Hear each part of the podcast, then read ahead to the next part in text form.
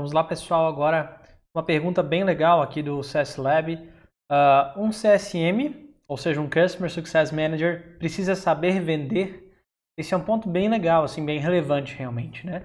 Tem muitas pessoas desse mundo do CS, certo, que falam que o Customer Success ele não pode, tá? Não pode ser o responsável por fazer novas vendas, upsell, cross-sell ele deve gerar valor ao longo da, das calls e tal, a ponto de deixar a bola quicando para alguma outra pessoa, algum outro responsável que seja, um vendedor específico, um vendedor que entra mais nessas partes de upsell, cross-sell, uh, fazer isso especificamente, certo?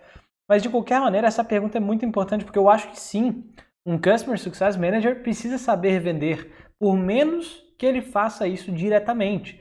Ah, é lá, aqui a gente não tem meta de upsell, não tem meta de cross-sell. Mas ele precisa saber vender. Ele precisa vender o peixe, precisa vender uma funcionalidade que o cliente não está usando ainda, precisa vender uma ideia realmente ao longo do caminho. Eu acho que, sei lá, todas as pessoas precisam saber vender, precisam saber se comunicar, precisam conseguir convencer outras pessoas do seu ponto de vista em si. Então eu tenho certeza né, que um Customer Success ele tem que saber vender realmente para conseguir persuadir né, os clientes ao longo do caminho. Isso é um ponto que ele é, é essencial para a coisa dar certo. Se o Customer Success entra naquela call, eu gosto de falar às vezes, né, sem energia, aquela maneira, de qualquer jeito e tal, vai naquela pegada, o cliente já sente que o Customer Success não está muito afim ali de de fazer as coisas, fica um negócio meio estranho. Quem sabe ali essa relação ela esfrie e a tendência de repente até turnear, ou até ficar insatisfeito, ou não tá usando muito, ou até um cliente mais espertinho fazer um self-service, né? trabalhar sozinho ali sem depender de uma relação com um Customer Success Manager gerando valor.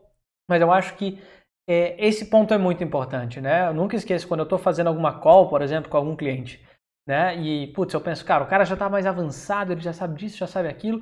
Eu fico pensando, no fundo, o que, que eu posso fazer para gerar valor para esse cara, certo? Dentro dessa call. O que, que eu posso vender para ele aqui dentro do produto que eu sei que ele não usou ainda, que eu sei que é muito legal, muito importante, que às vezes não tem ali. Então, um Customer Success tem que ter essas cartas na manga para conseguir usar e vender essas novas ideias e trazer, como eu gosto de dizer bastante, um fato novo para esse cliente, um fato novo. Porque como a gente diz, né? Se esse cliente ele está cheio de reunião, ah, o dia a dia dele é uma loucura no dia a dia, né? Putz, o cara às vezes é um CEO ou uma pessoa ali responsável pelo marketing, por vendas, é um dia a dia cheio de coisa. Se ele fizer uma reunião com você, que é uma reunião que não tem valor nenhum, né? Que não tem muito isso, esse fato novo, na próxima vez ele vai deixar de lado, não vai comparecer, vai dar aquele bolo famoso, né? Então, a gente tem que saber gerar valor e vender ideias. Independente se você fica com upsell, com cross-sell ou na sua empresa não, você não é responsável por isso, certo? Então, sim, um CSM precisa saber vender e, se conseguisse ouvir algumas calls, trocar ideias com os times de vendas, ver como é que eles falam sobre as ideias, sobre software, etc., seria de muita valia um ajudar o outro. O Customer Success ajudar vendas e vendas ajudar o Customer Success a ser mais vendedor também. Beleza, gente? Abração, curtam esse vídeo, compartilhem uh, e mande sua, mande sua pergunta aqui também para a gente conseguir responder e te ajudar mais a fundo. Um grande abraço.